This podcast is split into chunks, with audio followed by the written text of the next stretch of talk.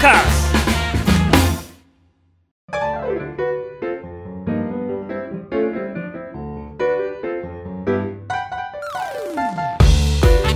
本日もよろしくお願いいたします。e スポーツキャスターの R です。そしてアシスタントの中村優香です。はいというわけで、よろしくお願いします、はい、こっそりね、えー、つつしまやかにスタートしたこの番組がもう早くもですよ。3回目。そんなことないですか？ははい、い、えーでは中村さんの方からですね、えーこの番組のご説明をお願いいたします。はい、こちらのゲーマーの流儀とはどんな番組かと言いますと e スポーツ実況のパイオニアとも言っても過言ではない R さんがご自身のエピソードを交えながらいろいろなゲームの魅力そして楽しさをお話しいただきます。ゲーマーによるゲーマーのためのゲームに特化しまくったトーク番組となっております。はい。はい早くも3回目ですね。3回目ですね。大丈夫ですか？聞きたいこと尽きてませんか？いやもう尽きてないです。本当ですか？逆にもうはい。R さんどんどん喋ってくださるんで、はい。あ突っ込みたい突っ込みたいって。いや突っ突っ込んでいいですよ。ろいっぱいですよね。いやまあまあそうですね、はい。全然あのオールオッケーなんではい。強めのツッコミまで大丈夫ですよ。あいいですか？はい。強めに言っちゃって、もう3回目なんでそろそろね。でも打ち解けてきましたよねだいぶね。そうですね、はい。もうありがたい限りですよ。ありがとうございます、はい。前回はあのゲームセンターで出会ったはい。あのいろいろやばい人いたよっていう話まあだったんですけちょっと変わったれども、人ね多かったです。うん、うん R さんははい。高校とかまあ学校でははい。結構一人でいらっしゃった、そうですね、うん。あの高校が完全一人で、中学までは割とクラスの人気者でした。なんでそうなっちゃったんですか？ん？高校で。ゲーセン行ったからでしょ。すべてはゲーセンが。そうですね、はい。あの人は好きなんでコミュニケーション能力は低くはないと思うんですけど、全然そんなことないです。喋っててお話楽しいです、はいまあゲーセンの方が面白かったんですよね高校時代はもうゲーセンに、えーどっぷりだった高校生活いろいろ聞かせていただきましたけれども、えー今回もはいいろいろ R さんのことをお聞きしたいと思います。はい。ゲーマーによるゲーマーのためのゲームに特化しまくったトーク番組、ゲーマーの流儀。それでは本日のトークテーマです。R さんズバリ、はい e スポーツでご飯食べれてますか？おお3回目にしてちょっと踏み込みが深くなりましたね。と切り込みましたね。まあでも、あの、実際に結構いろんな方が気になってる部分なんじゃないかなって思うんですよね。今 e スポーツって言われてて、なんとなく e スポーツ来てるよ。プロゲーマーいいよみたいなところがあってですね。で、e スポーツでご飯が食べれてますかっていうのは自分の場合だと、まあ、実況でご飯食べれてますか、っていうのが多分パッと浮かぶところだと思うんですけど、えー食べれてるか食べれてないかで言うと食べれてます。ありがたいことに。さすがです。本当にもうはい。こ。れが仕事になってなかったらね、はつまんない人生だったと思いますよ でもそのはい。実況を始めてからあの今年でどれくらい？えっとどこで線を引くかですよね。さっき言ったように、ゲーセンに行ってた頃自分たちでイベントを開いてたんですよ。その時から実況はやってるんで一番初めの初めで趣味の頃から始めると、もう20年以上やってるんですよ、はい。だけどまあ一応プロとしてお金をいただいて意識プロ意識を持ってってなると10年ぐらいですかね。はい。その10年ははい。食べられましたか？最初の方はもちろん食べられないです。はい。今よりもイベントも少ないし、うん単価も低いし、そもそも、まあ、格闘ゲームにおいてというか、まあ、全部のゲームだったと思うんですけど、えっと、実況する人間って趣味の延長だったんですよ。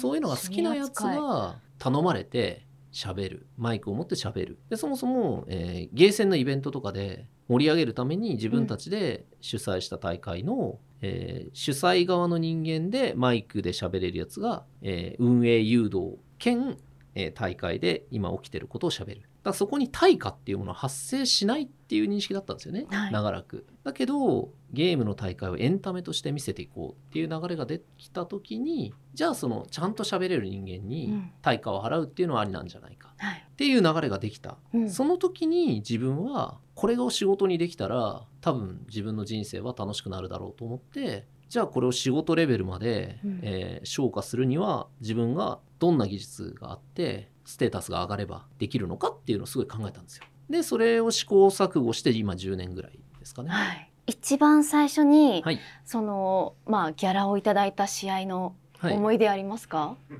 思い出ありますね。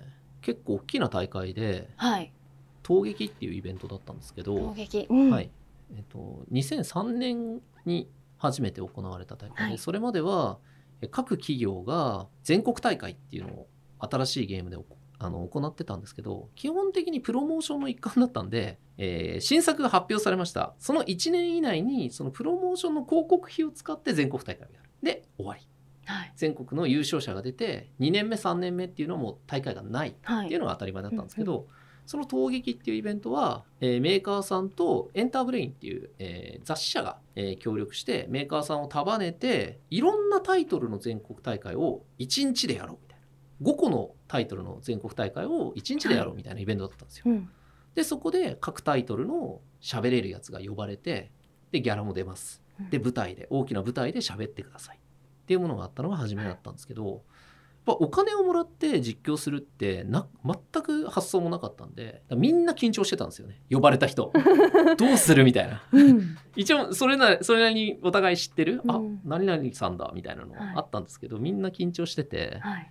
でその中で自分がすごい思ったのはプロとしてやってるわけじゃないから、自分がいつもやってることをやればいいんだって思いました。それでもし評判が良くなかったとしたらそれは俺を呼んだやつの人生ミスだから俺は背伸びをして、うん。えー誰だすごい誰々さんがいるからその人と同じぐらい頑張んなきゃいけないとかそういう考えは持っちゃダメだ。うんうん。自分ができることをえーここでやることが自分が呼ばれた理由だっていうのをはい。明確に持ってやったのを覚えてます、なるほど。それはどういうご縁があって依頼されたんですか？えっと、そのゲームタイトルで一番マイクを持ってたからですね自分が。ああなるほど。イベント各種イベントで。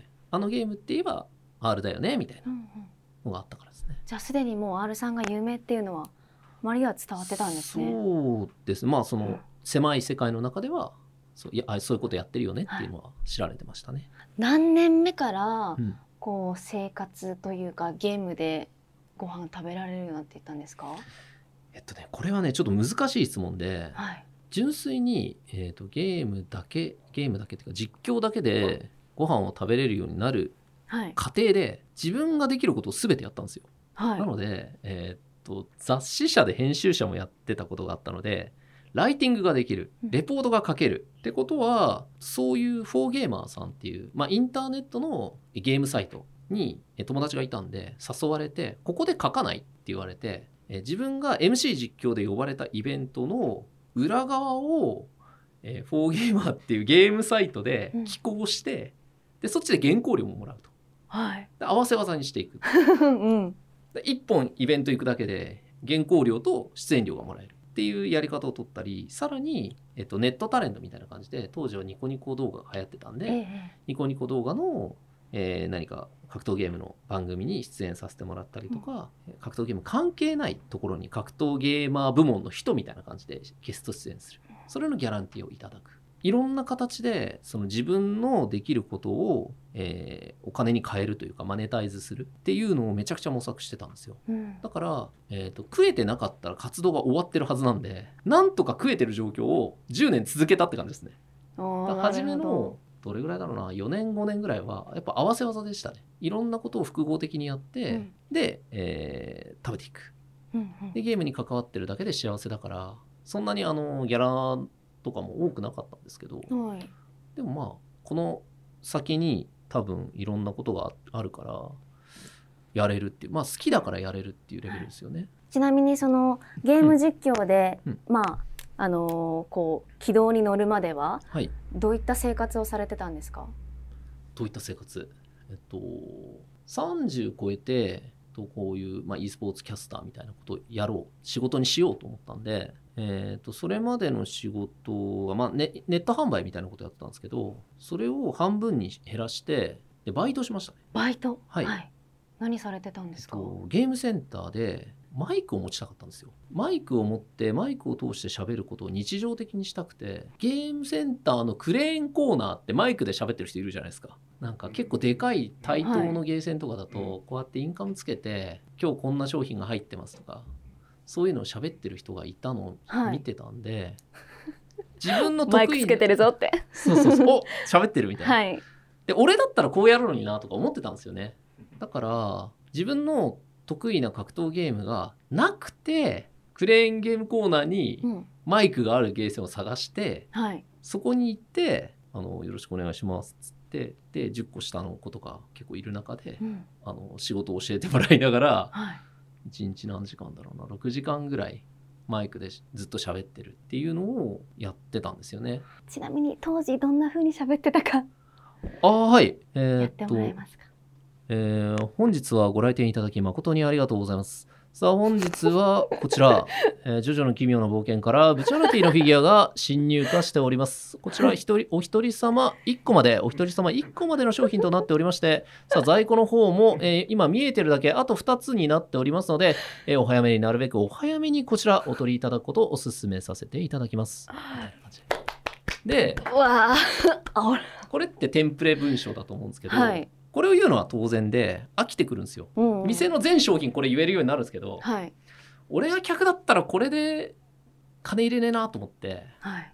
で攻略しようと思ってどんな言葉を言ったら人は財布を開けるのかっていうのを攻略し始めてで今日はもうはい。10個出てますとかさっき取れましたとか そういうのをはい。入れていくと意外に人は動くっていうのが分かってきて毎日マイクを通してやりながら人がどんな言葉でどんな言葉を聞くか。要するに自分もああいうところに行って雑多なパチンコ屋さんとかのマイクって BGM じゃないですか。だけど聞こえてくる言葉ってあるなって思ったからうん。じゃあその人が無意識でも入ってくる言葉とかワードって何なんだろうっていうのをすごい考えてそれを試し続けてたんですよ。はい。でしかもそれで遊んでたんですよ。うんうん。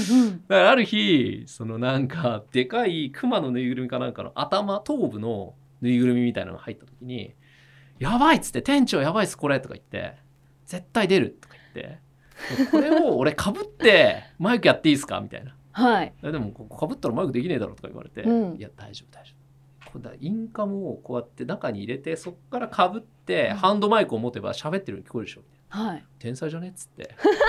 それで喋ってたらうん。おあの店員どうやって喋ってんだみたいな感じで超注目集まるじゃないですか、はい。でそれだけで俺の話を聞くんですよね、うん。みんな。めっちゃ出ましたねそれ。熊野でそこのうん。あのゲーセンのアルバイト時代のお経験がはい。今の R さんの実況にも生きてるって生きてる部ことですかね？分はあると思いますし、そのなんていうのかな。自分は e スポーツキャスターとしてやらせ、うん。まあ、あの肩書きを言わせていただいてるんですけど、はい。結構いろんな実況をやらせていただいてるというか、うん。あのリアル格闘技とかもやらせていただいたことがあって、はい。あのドラゴンクエストのソシャゲとかあんまりなんていうんですかね格闘ゲームにも縛られてないし、e スポーツにも縛られてない感覚があるんですよね。はい。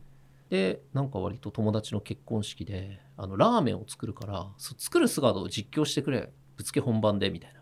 分かった。っつって OK 出しちゃうんですか？ラーメン作うんるの姿をひたすら実況するとか、はい。まあ動いてるものがあればもう自分の中でのそのなんでやり方はあるから自分流であれば、うん。多分何でも実況はできる。クオリティはまあ置いといて実況っぽいことはできるよっていう感じに今なってますね。うんうん。はい。その e スポーツで仕事やらなきゃっていう焦りはそん。なになかった、他に収入があったから。そうですね、ただ e スポーツの実況者です。プロの実況者ですってうん。名乗るためにはそれだけで食えてるべきだって思ったんですよ。あ当時。それだけの収入で食えてないやつが、えっと、プロの実況者を名乗っちゃダメだよなっていう教授は持ってたんですよね。あ当時からってことですよね。だから、はえっと、そこに対する収入っていうのをどうやって増やすかっていうのはいつも考えてたし、いうん可能だったらそっち一本でまとめたいっていう時にうん。ツイッチっていうプラットフォームの、えー配信サイトあの Amazon が上で、えー親会社でっていうところから声がかかって、はい。スタッフやりませんかって言われたんですよね。その時に結局やることにしたんですけど、まあ、一応そこでちょっと会社員になるんですけどその時にプロとして、えー雇ってほしい。要するにプレスリリースで世界にプレスリリースを発信したんですけど、えー、ツイッチは R をプロ実況者として迎え入れるっていう一文があるんだったら俺は行くって言ったんですよ。で「あもちろんだよ」って言われてでそれを入れてもらって基本的になんでそれにこだわったかっていうとプロって自分で名乗るのは俺滑稽だと思うんですよ。特にそういう、えー黎明期の文化においては。はい。言ったもん勝ちだから、うん。そうじゃなくて権威があるところに、えーこの人はプロだからプロとして雇うっって言われて初めてうん。プロだなって勝手に思ってたんで、はい。だからあ流儀だ。そこの大手企業がはい。自分をプロだと言うんだったら俺はやっとプロになれるなと思って、うんその瞬間にまあ飯も食ってるって言っていいしうん自分の中でプロって名乗っていいなって思ったってはい。感じですね。うん今 e スポーツ大人気ですけれども、はいあの将来 e スポーツプレイヤはいーなりたいなって思ってるはい子も今これ聞いてくれてるかもしれないんですけど、ね。うん。そんな子たちにメッセージをお願いします。そうですね。なんか多分大事なのってやりたいっていう気持ちで、うん。あの人と比べるもんじゃないと思うんですよ。なんか周りを見るとなんかなんでそんなことやってんのとかあのおかしいんじゃないとかっていう人がいるんですけど自分のやり方であの頑張り続けたらあのそれが叶うというか逆にみんなと同じことやってても絶対慣れないんですよね新しい。いものには、はい。すごい気持ちが大事なんじゃないかなと思いますね。う。うんん才能とかってみんなすぐ言うんですけどはい。才能なんて誰も見たことないもんなんで形のない才能よりもはい。もう自分自身を信じてあげた方えかっがこいい。夢に近づくと思います。いや、響いてると思います。はい頑張ってください。ありがとうございました。この後はゲーマーズニュースのコーナーです。トーカーズそれではこちらのコーナーに参ります。ゲーマーズニュース。このコーナーはゲームにまつわるニュースを取り上げ R さんに解説をしていただきます、それでは最初のニュースです。バーチャファイター e スポーツ無料配信好評。2028年ロサンゼルスオリンピックを目指す。えースポーツ報知によりますとかつて社会現象にもなった対戦格闘ゲームが11年ぶりに再始動し大きな話題を呼んでいますセガはプレイステーション4用ソフトバーチャファイター e スポーツの無料配信を6月1日からスタートまた2028年のロサンゼルスオリンピックでは e スポーツが正式競技となることが検討されているということです。はいいかがでしょうか？いや、すごくあのー業界的にも大きなニュースだったんですよね。うん、まず、このバーチャファイターというタイトルがですね、まあ、スト2ブームがあったとしたら昔に、このバーチャファイターブームというのもあってですね、はい。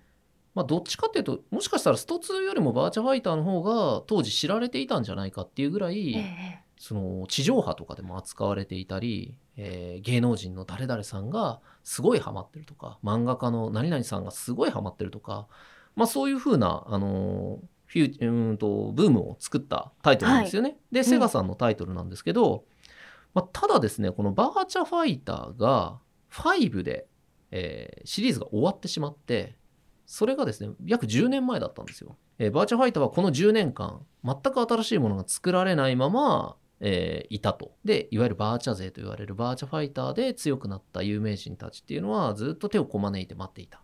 うんでその間に例えばストリートファイターシリーズとか鉄拳シリーズとかギルティギアシリーズとかっていう名のある格闘ゲームっていうのは新作がどんどん出てたんですよね。でその中でプロプレイヤーが生まれたりとか e スポーツ化して、えーいろんな動きがあった。そういう中でついにあのバーチャファイターが復活したと。e スバーチャファイター e スポーツとして復活した。っていうことで、まあ、僕の友人もこのバーチャファイターのすごい有名人たくさんいるんですけど、はい。すごいみんな喜んでたんですよとにかく。俺たちのふるさとが帰ってきたみたいな。そっかーっつって。はい。しかもこれ無料配信ってさらっと書いてあるんですけどはい。これがあのものすごいことで格闘ゲームが無料配信されるってほとんどないんですよ。うん、しかもそんなに人気のゲームだったものが無料配信ですもんね。そうなんですよ。でこれにはやっぱりその空白の10年え今の若い20代のプレイヤーっていうのはバーチャファイターってもうおとぎ話なんですよね。ベテランの何々さんはバーチャ出身らしいけどそのバーチャって見たことねえみたいな 噂には聞くけどみたいえな。実在してるのかなみたいな。そうそうそうそう、ん都市伝説みたいな感じで、えー今の若手プレイヤーっていうのはバーチャファイターを認識していた。はい。だから今の若い層に対して触ってもらうためにはこの無料配信っていうのが、うんまあ、最も効果的だしただすごくリスクのある賭けでもあったと思うんですよ。はい。やっぱり制作費っていうのがかかっててで、えーバーチャファイター e スポーツっていうのはどういうゲームかっていうとバーチャファイターの一番最後の作品であるバーチャファイター5これを今風の、えー演出とか今風のグラフィックに変えたっていうまあ言っちゃうと側だけ変えたバーチャファイター5だったんですけど、はい。でもそれでも、えー中の仕組み、えー例えばトーナメントモードが e スポーツのトーナメントですぐできるとかインターネットの対戦がすごくしやすいとか、えーいろんないいところがあったんで、えーめちゃめちゃ好評でしたうん。しかも、えーそのグラフィックを手掛けたのが龍が如くのスタジオなんです。よ、だから結構龍が如くファンもえなんか顔が如くってるじゃんみたいな感じで結構馴染みやすい、うん、そこのファンも湧いてるんですね。そうそうそうそう。んうん。また、あのオリンピックのね、あの正式競技になることもはい。検討されているということですが、はい。これね、ごオリンピックの競技、e スポーツという意味では、ちょっとね、えーいろいろ諸説ある、一概には言えないというところがありまして、なんでかっていうと、えー考えてみてください。世の中にあるオリンピック競技、うん、野球、サッカー、えー柔道、えーあと、まあ何でもありますよね、バスケットボールもそうだし、まあいわゆるえー体操とかもそう。はい、これらって普遍的なルールがありきなんですよ。わかりますか、はい、野球といえばボールを投げてバットで打つじゃないですか。でサッカーといえばボールを蹴ってゴールに入れるっていうみんなの先先入観の中に野球って言えばこうだよねっていうものがすでに存在している。え囲碁とか将棋もそうですよね。ルールが基本的にはあってそれが変わらないものである。だから競技性が保たれるし野球を一回上手くなった人っていうのは、えっと、ずっと野球が下手にはならないじゃないですか。だけど e スポーツと言われるゲームは、まずルールを人が作ってるんですよ。もちろん他の野球とかサッカーも人が作ったんですけどパッケージとして売るエンタメソフトなんですよねもともとが。人を楽しませるためのゲームソフトとして人が作ったうん。作品である、それを競技的に遊んでるのが e スポーツ。だからエンタメ半分競技半分なんですよ。わかりやすく言うと。はい。だけど野球とかサッカーっていう普通のオリンピックに入ってる種目っていうのは競技性100%なんですよ。この違いが何を生み出すかっていうと例えばじゃあオリンピックの種目になりましたなった時にそのバーチャファイターのいわゆる、えーキャラクターがたくさんいるんですけどそのキャラクターが全員同じ強さだったら公平ですよね。公平ですだねけどめちゃくちゃ強いキャラが1体バランス調整で入っちゃった。はい。出ちゃったってなったら、それってオリンピックで勝つために全員それ選ぶっていう可能性あるじゃないですか。十何種類用意されてるキャラクターが多種多様の、えー戦いをするのがエンタメ性としても魅力で、うん。それも買われてオリンピックの競技になったのにいざ開けてみたら同じキャラしかいないみたいな。これってどうなのみたいな。そうだそういう現象も起こりうりますもんね。つまんないじゃんってなっちゃう。うん。だけどこれはその人に委ねられてる調整の部分だったりとかバランスの部分なので、あーなるほど。しかもそういうアップデートが定期的にゲームは行われますもんね。そうなんですよ。うん。だからオリンピックに限らずですけど、えー、と e スポーツがはらんでいる、えーある種の、うん特別性であり問題点はエンタメと競技が混在しているというところです。はい、だから果たしてそれはプロレスなのかそれともレスリングなのかっていうはい、ところなんですよね。だから2028年ってまだ時間があるじゃないですか、はい。それまでにどういうふうな整備がされてどういうふうな形で採用されるのか。もちろん採用された方がいいと思うんですよ僕も。はい、だけどみんなが納得してうん。ちゃんと勝った人が心の底からこう称えられるような、はい、そういう座組でやってほしいなって思いますね。うんいつか e スポーツがねオリンピックの正式になってもらうのを楽しみにしております。以上ゲーマーズニュースでした。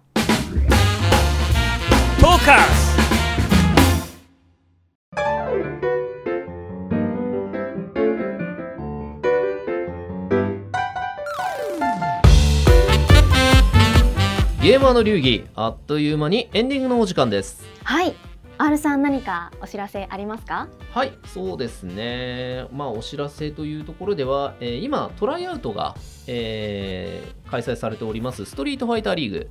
こちらのですね、トライアウトの方に僕も、えー7月の終わりと、えー8月の中頃かな、えー参加させていただくことになりましたので、実況参加と、えーなるかと思いますので、えーこちらですね、えー参加される方はよろしくお願いいたします。はい。そしてえ番組では R さんに聞きたいゲームの質問、疑問を募集しています。ゲームに関することであれば何でも OK です。ぜひ気軽にお寄せくださいはいお願いしますはいということで次回の配信はまた来週となりますのでそれまでありがとうございましたまたねバイバイ